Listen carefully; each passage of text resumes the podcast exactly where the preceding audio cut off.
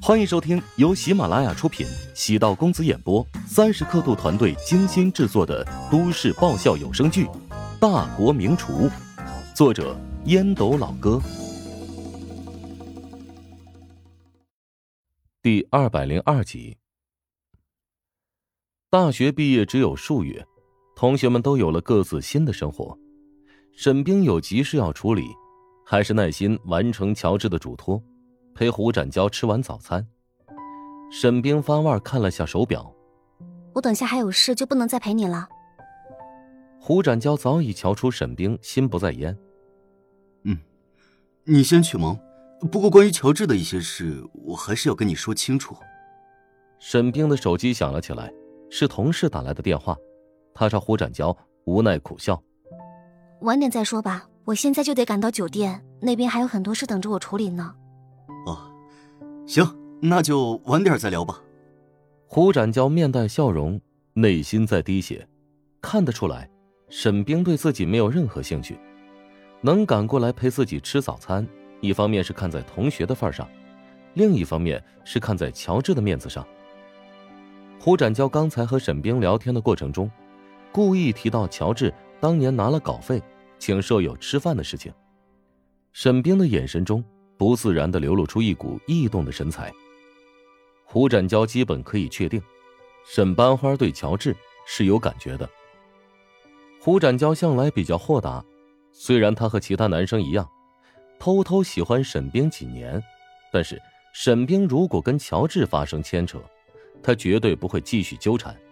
喜欢而已，男人一辈子喜欢的女人多了。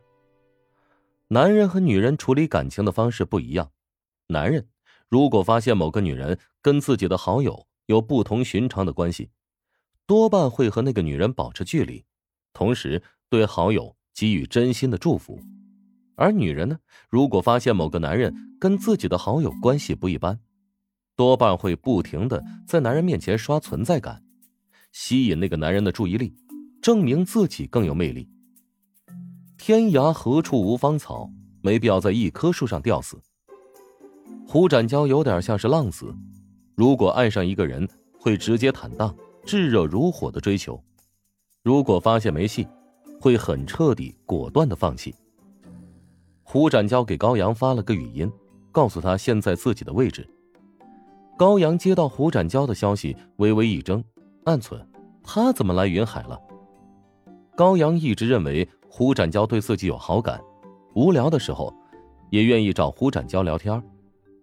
胡展娇虽然说话经常没有个正形但为人风趣幽默，很会逗人开心。高阳犹豫许久，还是决定跟胡展娇见一面。犹豫是因为自己喜欢杜兴武，跟胡展娇见面，总觉得对不起杜兴武。片刻过后，咖啡厅迎宾风铃响了起来。胡展娇看到穿着白色大衣的高阳走了进来。他笑着朝高阳招了招手，高阳快步走过来，坐在胡展娇的对面，还没有坐稳，迎面便是一杯水，朝着自己的脸上泼了过来。你是疯了吧？高阳怔怔的望着胡展娇，胡展娇嘴角浮出冷笑：“哼，我跟你说过的话，为什么要添油加醋的告诉别人？我从来不打女人。”你让我破例了。高阳下意识的抹去脸上的水珠，气得浑身发抖。我只是实话实说，你不是说乔治毕业之后去饭店后厨实习，难道不是事实吗？胡展娇站起身，朝高阳走了两步，吓得他花容失色。别过来，我喊人了。高阳双手抱在胸口，下意识的朝墙角躲。胡展娇将他逼到墙边。一只手撑在他的耳侧，一只手捏着他的下巴，嘴巴凑到他耳边，说：“乔治在后厨当厨工，哼，那只是前半截故事，后半截故事我还没说呢，你便当成笑话传播了。想要贬低一个人，千万不要听风便是雨，否则会显得你特别愚蠢。”当所有人知道真相，只会让人觉得你和杜兴武是两只小丑。小丑，究竟什么是真相？乔治难不成还会飞？哼！想要攻击一个人，至少要做一下准备工作，起码的，百度先搜索一下他的人名。现在互联网这么发达，若是稍微有点名气，都能够查到他的资料。胡展娇在大学时代便跟社会人员来往过密，毕业之后跟着父亲做生意，身上的江湖气息很重。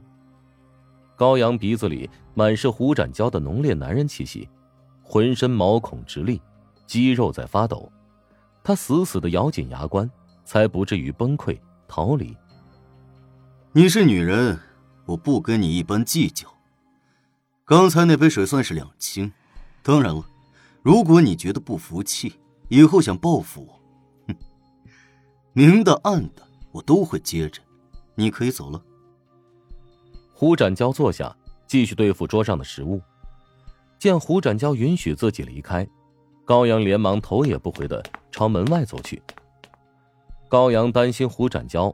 会当众把自己暴揍一顿，别人或许做不出来，但胡展娇绝对不是怜香惜玉的人。望着高阳惊慌失措的背影，胡展娇自言自语：“他妈的，不会是被我吓得尿裤子了吧？哼，对这个女人一点欲望都没有了。自己是挺冷血的那类人，真心当做朋友的，除了乔治之外。”仔细想想，再也没有其他。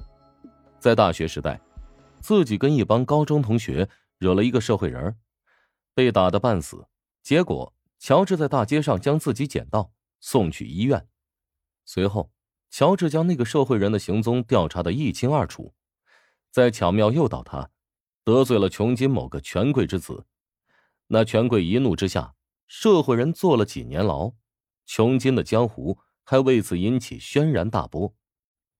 乔治处理那段事过程历历在目，比想象中要冷静缜密。一个大学在校生便能组织如此惊人缜密的计划，关键是从头到尾都隐藏在暗处。从那以后，胡展娇将乔治当成兄弟，还是生死兄弟。他没想到，自己一句戏言会让乔治深陷漩涡。立即从淮南赶到了云海。乔治真心没有在意此事，胡展娇的嘴巴经常兜不住风，但对自己不会有恶意。胡展娇刚才泼高阳一杯水，倒不是为了欺负一个女人，而是为了逼杜兴武站出来。高阳离开咖啡馆之后，肯定会跟杜兴武联系。如果杜兴武是个爷们儿，他肯定会找自己替高阳出头。胡展娇在咖啡馆里等待了至少一个小时，也没见杜兴武来找自己。他显然高估了杜兴武。高阳走出咖啡厅，立即便给杜兴武打了电话。听说胡展娇从淮南赶到云海，杜兴武瞬间被吓傻了。胡展娇的拳头有多狠多硬？他虽然没有亲身感受过，但听说过那些骇人听闻的传闻。胡展娇曾经和社会人叫板，甚至大打出手。那个社会人后来遭了报应，都传是胡展娇使的诡计。